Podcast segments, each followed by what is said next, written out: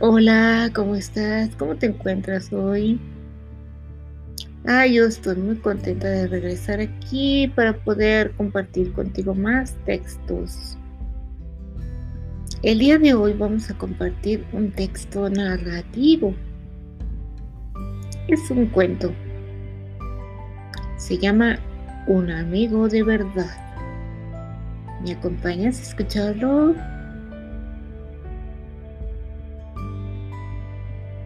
Alberto es un chico muy inteligente. Tiene 12 años. Es alto y delgado.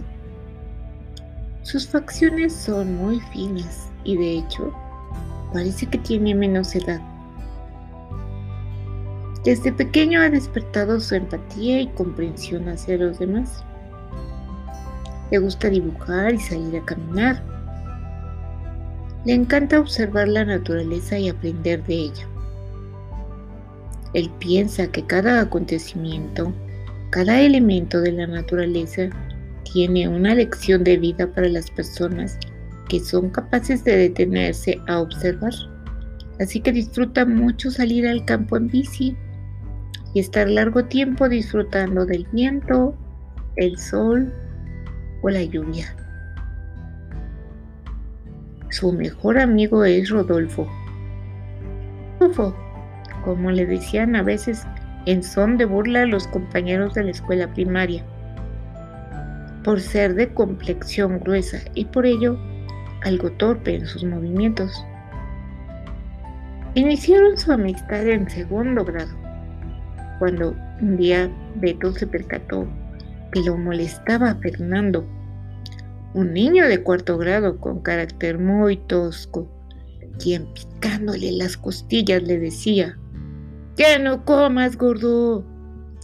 Y le tiró su lonchera de un manotazo. Salieron disparados su vaso de agua y su sándwich. Este se deshizo en el piso. Los niños que pasaban corriendo lo lanzaron lejos de una patada. Fofo se quedó llorando pues no sabía cómo defenderse, mientras Fernando se alejaba riendo a carcajadas. Beto se acercó a él y le ofreció un poco de su loncho. Ese día en el recreo lo pasaron platicando hasta que Fofo, olvidando el incidente anterior, pudo sonreír. Así iniciaron una buena amistad, la cual había perdurado durante los siguientes años de primaria. Ahora, mientras se encontraba cursando el primer año de secundaria, las cosas habían cambiado un poco. Rodolfo había crecido mucho durante las vacaciones y una vez iniciado el ciclo escolar, decidió inscribirse en el equipo de fútbol lo cual le hizo formar un cuerpo más atlético. Esto le dio mucha seguridad y confianza en sí mismo. Se volvió popular porque había desarrollado habilidades para jugar y se convirtió en un gran goleador.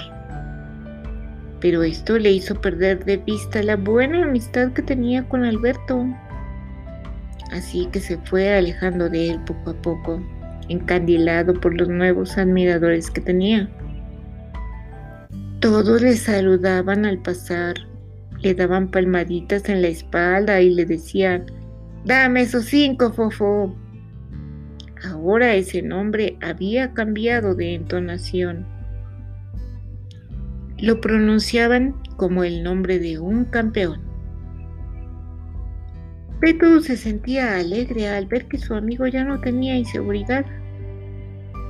Ya no lo veía tímido y triste, ahora sonreía, hablaba abiertamente y expresaba lo que pensaba sin temor a la crítica. Sin embargo, le entristecía mucho que ya no pudieran platicar y compartir como antes. Ahora cuando Beto se acercaba a él siempre lo esquivaba y lo cortaba porque tenía algo que hacer o a alguien a quien atender. Alberto entonces pasaba su tiempo libre a solas casi siempre iba al parque o pasaba tiempo dibujando debajo de un árbol. Le encantaban las texturas del tronco y quería plasmarlas en su dibujo. Delineaba las formas caprichosas de las ramas y le hacían reflexionar de qué modo las personas van modificando su pensamiento y su sentido a lo largo de la vida. De qué modo en muchas ocasiones pueden equivocarse de dirección. Un día durante un partido de fútbol muy importante, pues estaban compitiendo a nivel interescolar, Rodolfo corría a toda velocidad para alcanzar el balón Tropezó, cayó tan fuerte que su grito dejó a todos asustados. Se rompió una pierna. Inmediatamente lo asistieron, lo sacaron en camilla, lo llevaron al hospital. Tuvieron que enyesar la pierna y no podría jugar, ni siquiera caminar bien durante un buen tiempo. Rodolfo se vio forzado a usar muletas para ir a la escuela. Su andar se volvió muy lento. Empezó a preocuparse porque sus nuevos amigos, esos que lo llamaban campeón, ya no se detenían a saludarlo. Salían corriendo del salón y pasaban junto a él a toda prisa, sin detenerse a preguntarle cómo se sentía o si necesitaba ayuda. Varias veces se dio cuenta que Beto estaba cerca, pero Fofo desviaba la mirada para evitar hablar con él. Un día mientras estaban en el segundo piso en clase de química, escuchaban al profesor hablando de sustancias, átomos, reacciones y transformaciones. Se escuchó sonar la alarma sísmica. De inmediato todos se alistaron para salir. Tenían que desalojar el edificio y así lo hicieron. No tardaron más que un minuto en salir. Pero Fofo no podía caminar rápido, de modo que quedó rezagado. La alarma sonando, el sismo continuaba. Los chicos y los profesores se alejaban y Rodolfo se quedó petrificado al llegar a la escalera. ¿Cómo bajar con las muletas? No pudo reaccionar ni avanzar un paso más. Pero nadie notó esta situación. Todos estaban preocupados por salir y quedar a salvo en el punto de reunión designado.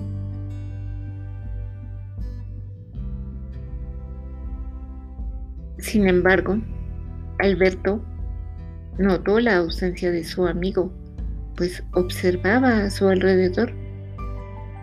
Rodolfo no podría bajar sin ayuda. Ni siquiera los maestros habían reparado en esta situación. Como pudo, se coló entre los niños y los profesores, quien le decían que no regresara al salón. Beto sabía que su amigo necesitaba ayuda. Rodolfo se sintió desvalido como cuando era pequeño y se echó a llorar cuando vio llegar a su amigo Beto. Se sintió muy conmovido y avergonzado porque cuando todos los demás lo felicitaban por anotar un gol, se alejaba de su amigo tan sencillo, que sonreía y se alegraba pero que no lo adulaba. Así, Fofo pudo reconocer la verdadera amistad y distinguirla de aquella que solamente dura mientras todo marcha bien, pero que no sabe entender lo que el corazón del amigo necesita de verdad. Lo abrazó con humildad y le pidió perdón por haber dejado su amistad a cambio de los halagos de aquellos que nunca fueron sus amigos.